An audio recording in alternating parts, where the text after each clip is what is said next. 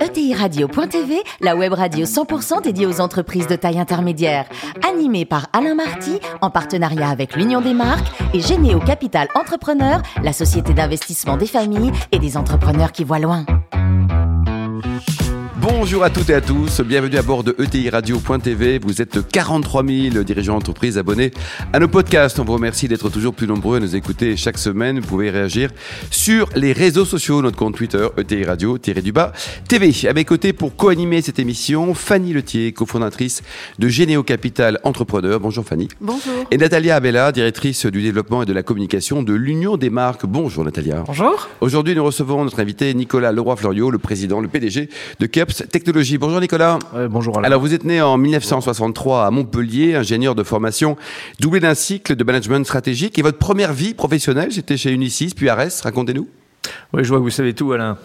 Euh, nous, on se connaît depuis longtemps, donc euh, à force, vous le savez par cœur. euh, oui, j'ai démarré ma, ma carrière comme ingénieur d'affaires euh, chez Unisys. Je m'occupais des, des mutuelles d'assurance euh, au niveau français. Et puis, euh, et puis j'ai eu l'opportunité en 90 de, de rencontrer quelqu'un qui s'appelait Maurice Bourlier, qui était le fondateur du groupe Ares. Et j'ai fondé la filiale Sud-Ouest parce que moi, j'ai toujours fait ce que j'appelle une carrière géographique et non pas une carrière hiérarchique. Donc, je voulais rester à Bordeaux. J'avais pas du tout envie de travailler à Paris, bien que j'avais été sollicité plusieurs fois. Et donc, j'ai fondé la filiale Sud-Ouest de ce groupe euh, en 90. Ça s'est plutôt bien passé puisque de zéro, on a, on a fini à une trentaine de millions de chiffre d'affaires. On était devenu la filiale plus rentable du groupe. Le groupe lui-même, c'est, ça s'est bien poursuivi puisque le groupe est rentré en bourse en 99. Euh, Et on a terminé l'aventure avec, euh, quand je suis parti, ça faisait 450 millions de chiffre d'affaires.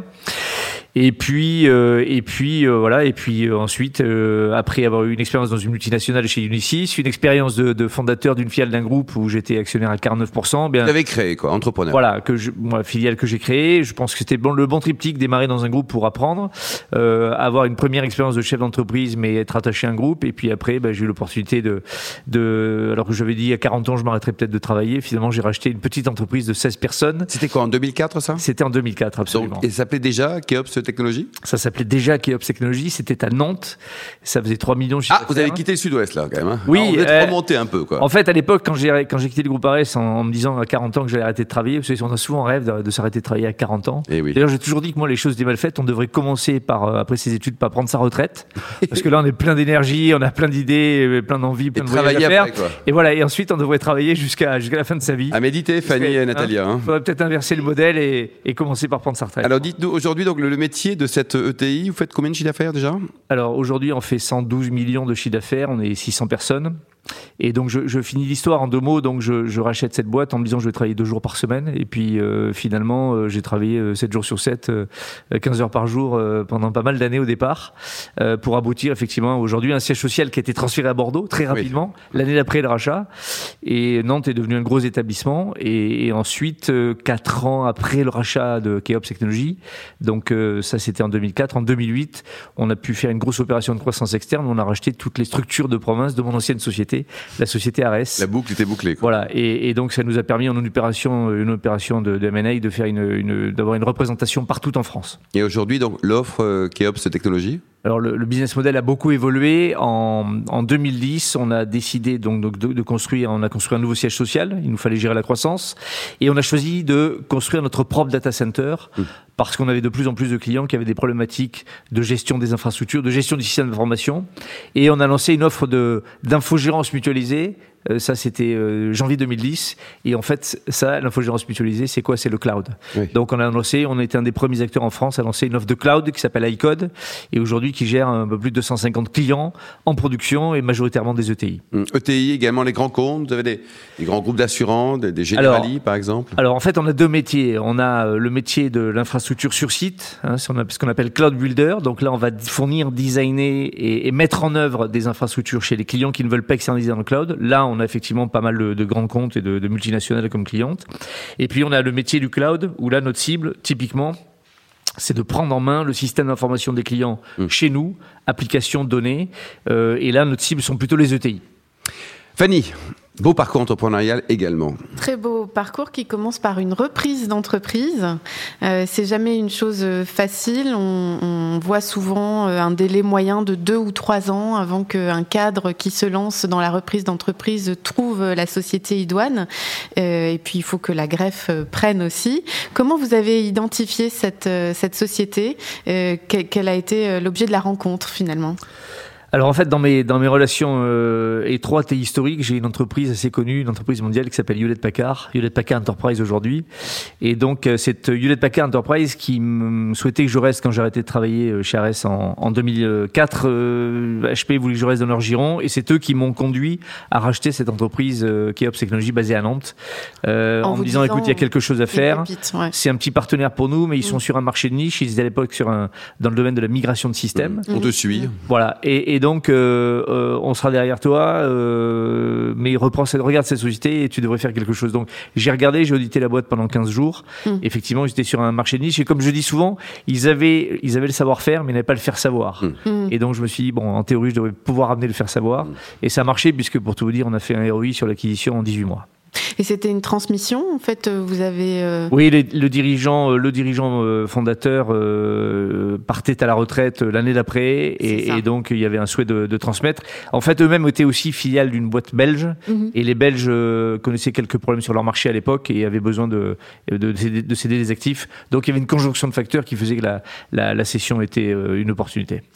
Et donc ensuite, une croissance finalement très rapide. Hein. Vous avez construit une, une ETI en moins de 15 ans. Euh, et vous dites, en fait, euh, le plus important dans ces cas-là, c'est de savoir euh, déléguer. Euh, Qu'est-ce que vous avez mis en place progressivement pour être capable justement de, de déléguer et vous de regarder toujours les, les next steps finalement? Vous avez trois heures, Nicolas.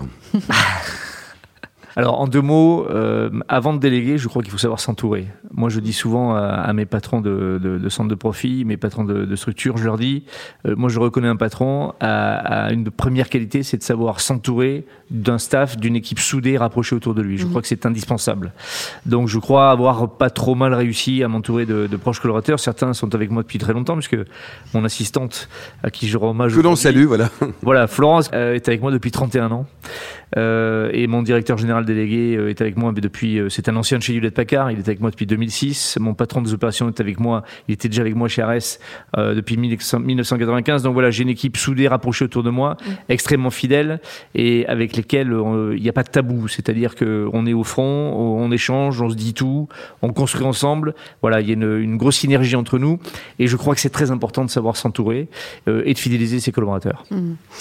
Et aujourd'hui, vous vous lancez dans une stratégie stratégie de, de, croissance externe pour viser l'international. Vous avez fait une première acquisition euh, en Suisse. Euh, finalement, quelle est la stratégie de croissance externe que vous adoptez? Pourquoi finalement faire cette acquisition? Pourquoi s'internationaliser?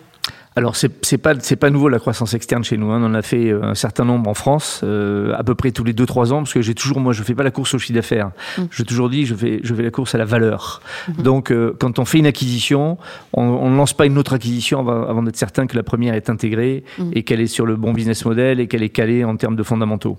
Donc euh, euh, on, on, procède par acquisition tous les 2-3 ans. On a couvert tout le marché français puisqu'aujourd'hui le le, le siège est à Bordeaux, mais on a deux agences à Paris, on a 13 agences en France France au total. Donc, je crois qu'on a une bonne proximité, euh, une excellente proximité avec tous nos clients, avec notre territoire. Euh, c'est un savoir-faire différenciateur d'ailleurs de l'entreprise qui rassure les clients, y compris quand on parle de cloud à l'échelle mondiale. Eh bien, les, les, clients, ils ont besoin d'avoir des interlocuteurs locaux pour certains sujets, ne serait-ce que commercialement, mmh. en avant-vente aussi, certains chefs de projet qui sont sur place. Et c'est un savoir-faire différenciateur que d'être à proximité des clients. Mmh. Ensuite, sur l'international, pour répondre à votre question, euh, quand on a bien couvert son marché ou qu'on commence à avoir bien couvert son marché national, et effectivement, on regarde vers l'extérieur. On a failli faire une acquisition euh, il y a maintenant euh, en Amérique, hein. trois ans et demi, oui, en, aux États-Unis. C'était très abouti en Californie. Ça ne s'est pas fait au dernier moment euh, pour des, des, des questions de, de, de, de, remise en cause de la valorisation par les, par les cédants. Non. Il y a des fois, on, voilà, ça se passe pas toujours comme prévu. Bon, euh, moi je dis quand une affaire veut pas faire, veut pas se faire, c'est qu'il faut pas qu'elle se fasse. Donc on a temporisé sur l'international et on a eu l'opportunité l'année dernière de, de faire quelque chose de plus près avec la Suisse. Euh, là aussi par euh, par opportunité, il y a des gens que je connaissais euh, à Genève qui m'ont sollicité, qui sont très intéressés par le business model de Keops Technologies en France mm -hmm. et qui nous ont dit qu'il y avait le même modèle à déployer. Donc on a acheté un opérateur de cloud en Suisse Suisse, une entreprise qui s'appelle DFI Service, qui est assez connue dans le, dans le canton de Genève. Mhm. Et donc, ils nous ont rejoints au mois de novembre. Et aujourd'hui, on a mis en place un patron euh, qui est d'origine française mais qui vit à Genève depuis presque une dizaine d'années, qui connaît bien le marché et on l'accompagne pour déployer le business model, continuer à, à, à renforcer leur savoir-faire notamment en matière de sécurité informatique, qui sont très très forts sur ce sujet. Ça tombe bien parce que ça crée des synergies avec nous, où nous-mêmes on a de gros besoins sur ce mm. sujet. Hein. Il manque mm. euh, un paquet de, il manque beaucoup d'experts en, en, informatique en France, donc euh, on s'appuie beaucoup sur le savoir-faire suisse. Ils ont notamment un, ce qu'on appelle un SOC, un Security Operation Center, qui est extrêmement efficient. Mm. Et à côté de ça, ils avaient un business model cloud qui était, qui était euh, euh, embryonnaire, on va dire, et on est en train de commencer à industrialiser leur savoir-faire en cloud pour exporter nos offres sur place. Natalia Vous avez parlé de cette capacité du dirigeant d'entreprise à savoir bien s'entourer. Moi, j'aimerais beaucoup vous entendre euh, justement sur la marque employeur. Vous êtes dans un secteur où il y a une très forte concurrence euh, sur l'attraction des talents. Euh, dans l'IT, vous êtes en plus dans un univers où il y a des vrais sujets de mixité et vous, vous êtes très engagé sur ces sujets de mixité, de parité homme-femme. ça m'intéresse beaucoup de savoir comment, comment vous attirez les talents, comment vous les fidélisez, comment vous construisez cette parité, ce que vous en attendez et bref, comment vous construisez votre marque employeur alors, il y a plusieurs sujets. Euh, d'abord, dans notre, secteur, les, ingénieurs, puisque ce sont la majorité de population que nous recrutons, sont très attirés par la technologie. Euh, nous utilisons chez Keops Technologies, et c'est dans la culture génétique de l'entreprise, les technologies toujours les plus à la pointe. On a des partenaires extrêmement euh, étroits avec euh, de grandes entreprises internationales. J'ai cité Hewlett Packard Enterprise tout à l'heure, mais je pourrais parler, de, VMware, je pourrais parler de, de Dell EMC, je pourrais parler de Microsoft, de Citrix, d'entreprises de, comme celle-là, donc sur lesquelles nous investissons en amont euh, des technologies qu'ils sortent. C'est-à-dire qu'on est invité régulièrement, alors un peu moins en ce moment à cause des contraintes de voyage, mais on est, on invité dans leur laboratoire aux États-Unis, en Californie la plupart du temps, euh, de manière à découvrir leur technologie euh, en avant-première et de manière à pouvoir implémenter cette technologie dans nos offres le plus vite possible. Donc le, fait que nous ayons des technologies à la pointe attire beaucoup déjà d'ingénieurs de, et de, de populations diverses et variées. Ensuite, on a beaucoup soigné la QVT la qualité de vie au travail. Euh, moi, j'ai une forte influence euh, américaine et, californienne pour être allé euh, plus de 50 fois à San Francisco. Et on s'est pas mal inspiré pour la construction de notre dernier, notre, du dernier building de notre siège social à, à Bordeaux, du campus. On s'est beaucoup inspiré de ce que font les, les, les, majors de la tech. Je pense à Google, à Facebook, etc. Ainsi, on a deux énormes toboggans qui descendent du deuxième et du premier étage. On a une salle de sieste. on a un restaurant bio. On a une salle de jeu. Ça bosse un peu quand même chez vous, hein, ou pas Oui, ça, ça bosse, ça bosse quand même beaucoup. Mais à côté de ça, euh, comme je dis, euh, ce, ce, ce, sujet de la qualité de vie au travail, ça permet aux gens d'arriver le matin avec le sourire et d'essayer de repartir le soir avec le sourire. Mm. Et Dieu sait qu'en ce moment, c'est important. Vous voyez, en ce moment, par exemple, la, la, il y a 15 jours, on a, on a fait livrer donc des galettes des rois, de manière à ce que chacun euh, puisse soit roi. participer, soit roi, et ou choisir sa reine. Mais là, on prévoit la, la, semaine prochaine de faire venir un camion, un, un food truck qui va faire des crêpes et des gaufres. Pour la Saint-Valentin Non, pour la chandeleur. pour la semaine de la chandeleur, c'est cette semaine, mais bon, on a prévu ça la semaine prochaine, de manière à essayer de mettre un peu de vie dans un monde qui, en ce moment, il faut le être honnête, est un peu triste avec les, les contraintes qu'on connaît tous, la distanciation sociale. Elle crée aussi de la distanciation euh, euh, dans les échanges relationnels. Et donc, on essaye quand même d'animer un minimum, un minimum. Donc voilà, euh, on, a, on a des locaux extrêmement agréables à vivre, extrêmement lumineux. Je vous disais, salle de sieste où les gens peuvent se reposer entre midi et deux. On a une salle de gym, une salle de pro avec un coach sportif qui vient 4 heures par semaine. Voilà, donc tout, on essaye de, de, de, de se différencier, de soigner, de, voilà, de soigner euh, cette fameuse qualité du travail qui nous est chère. Natalia et, et, sur les femmes alors, puisque ce programme de, que j'ai que j'ai vu euh, sur, sur, les femmes, c'est un vrai sujet parce que on est dans un, dans un secteur où il n'y a pas assez il y a pas assez de femmes dans le dans, dans le monde étudiant en informatique, dans, dans, dans le monde des technologies. Euh, donc euh, euh, on essaye de de rendre la filière attractive le plus possible. Euh, Syntec numérique, notre syndicat national, essaye de, de promouvoir de promouvoir la filière technologique pour attirer un peu plus de, de femmes, mais je dois avouer qu'on a du mal à, la, arriver à la parité parce qu'on manque de candidates. et j'ai envie de dire, mesdames les candidates, si vous voulez avoir une vraie qualité de vie à Bordeaux et une vraie qualité de vie au travail, ben rejoignez Keops Et, faire du baby-foot, du fais un appel. tout ça. Quoi. C'est, Nathalie, une dernière question? Absolument. Euh, tous ces enjeux digitaux qui ont explosé pour les entreprises dans les derniers mois euh, font que certaines d'entre elles ont dû se lancer dans un terrain avec euh, un timing qui n'était pas forcément celui qu'elles avaient prévu, sans un niveau de maturité euh, qui était suffisant. Comment vous les accompagnez? Est-ce que vous avez, changé, vous avez identifié un changement dans les attentes, dans les demandes de vos clients, avec l'accélération de ce monde digital qui n'était pas prévu? Oui, il y, a, évidemment un changement ces, ces dix dernières années qui continue à s'accélérer avec ce qu'on appelle la transformation numérique des entreprises. En fait, aujourd'hui, il faut bien voir que l'informatique, c'est à l'inverse complexifié de ce qu'elle s'est simplifiée pour l'utilisateur final que vous êtes. Plus c'est simple pour vous, plus c'est compliqué derrière. Donc une entreprise aujourd'hui, une ETI, puisque c'est notre, notre credo aujourd'hui lors de, de, cette interview, une, une ETI aujourd'hui n'a plus les moyens de maintenir un système d'information en interne. Je le dis, le système d'information est devenu un véritable outil de compétitivité. Il y a besoin qu'il fonctionne 24 heures sur 24, 7 jours sur 7, 367 jours par an dans de, la plupart des entreprises.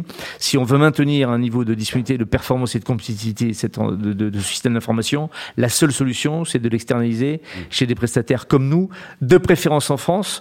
Attention, à nos, je le dis à nos éditeurs, attention à ne pas aller mettre ces données euh, chez des prestataires euh, euh, étrangers. Hein, je ne citerai pas de nationalité, mais restons en Europe. Voilà, restons, restons en Europe, restons même en France pour des questions de souveraineté, de souveraineté de la donnée de confidentialité totale. Voilà, nous, je, moi, je sais dire que chez Keps Technologies, on ne fait pas euh, d'analyse des données des clients pour en extraire des fichiers commerciaux mmh. ou pour en faire quoi que ce soit. Voilà, les données des clients ne sont pas accédées chez nous, elles restent confidentielles euh, et nous essayons donc d'accompagner nos clients le plus possible en leur permettant d'externaliser le système d'information chez nous comme s'ils l'avaient encore chez eux, avec une forte personnalisation. C'est la grosse différence de l'entreprise euh, par rapport à ses concurrents. Nicolas, pour terminer, donc le, le plus beau métier du monde, c'est quoi? C'est footballeur, pilote de chasse, pilote de F1 ou patron d'une ETI ah, écoutez, euh, bon, je, je, vous dirais euh, tous ont leur avantage. Euh, pilote, pilote de fin, c'est pas mal, c'est pas mal. Mais, mais patron d'une ETI, c'est passionnant parce que parce que on rencontre on rencontre des clients eux-mêmes passionnés, parce que parce qu'on a des collaborateurs extrêmement embarqués, et engagés aux côtés de l'entreprise. footballeur, c'est pas mal aussi. Je sais pas, peut-être un peu tout. On peut être chef d'entreprise la journée, footballeur le soir ouais. et pilote de F1 le week-end. Vidéo le week-end aussi. Tiens, merci beaucoup Nicolas, bravo pour ce beau parcours entrepreneurial. Keops Technologies, merci également à vous Fanny, Natalia. Fin de ce numéro de ETI Radio.tv. Retrouvez tous nos podcasts sur notre site et suivez notre actualité sur nos comptes Twitter et LinkedIn. On se retrouve mardi prochain à 14h précise pour une nouvelle émission. L'invité de la semaine de TI Radio.tv, une production B2B Radio.tv en partenariat avec l'Union des marques et Généo Capital Entrepreneur, la société d'investissement des familles et des entrepreneurs qui voient loin.